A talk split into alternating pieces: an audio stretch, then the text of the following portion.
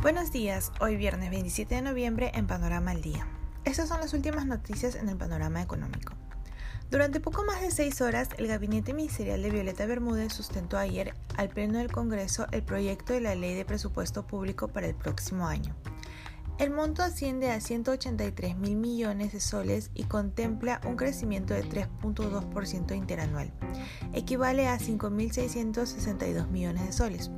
En su intervención, Bermúdez indicó que este presupuesto busca atender la emergencia sanitaria, favorecer la reactivación económica para la población más vulnerable y permitir una transición ordenada para el siguiente gobierno. Los sectores salud, educación y agricultura tienen prioridad.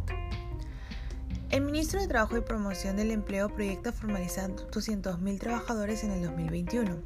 Esto pese a que este año solo lograron formalizar un total de 74.852 trabajadores.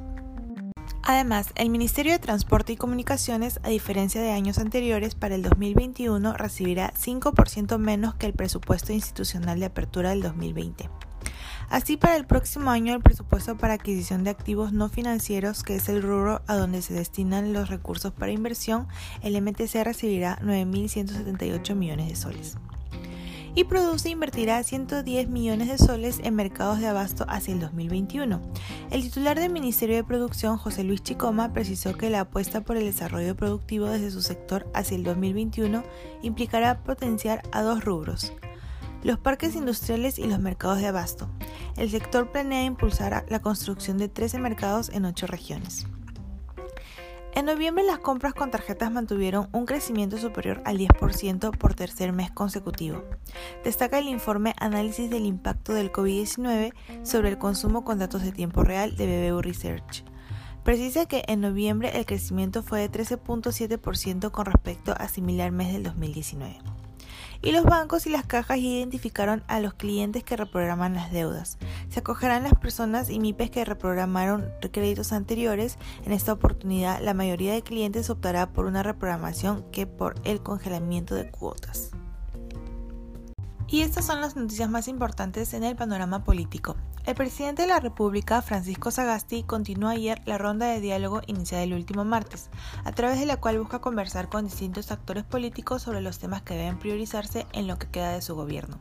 Esta vez el mandatario se reunió con representantes de Acción Popular, partido que cuenta con la bancada más numerosa del Congreso. El nuevo juicio oral contra el actual congresista Daniel Urresti por el asesinato del periodista Hugo Bustíos, ocurrido en 1988, se inició ayer. Durante la audiencia, el fiscal Luis Pinto Saavedra reiteró a la tercera sala penal transitoria de crimen organizado y derechos humanos su pedido de 25 años de cárcel para el precandidato a la presidencia de la República y el ministro de Justicia Eduardo Vega informó que la Procuraduría recuperó hasta el momento 25 millones de soles en el caso Odebrecht.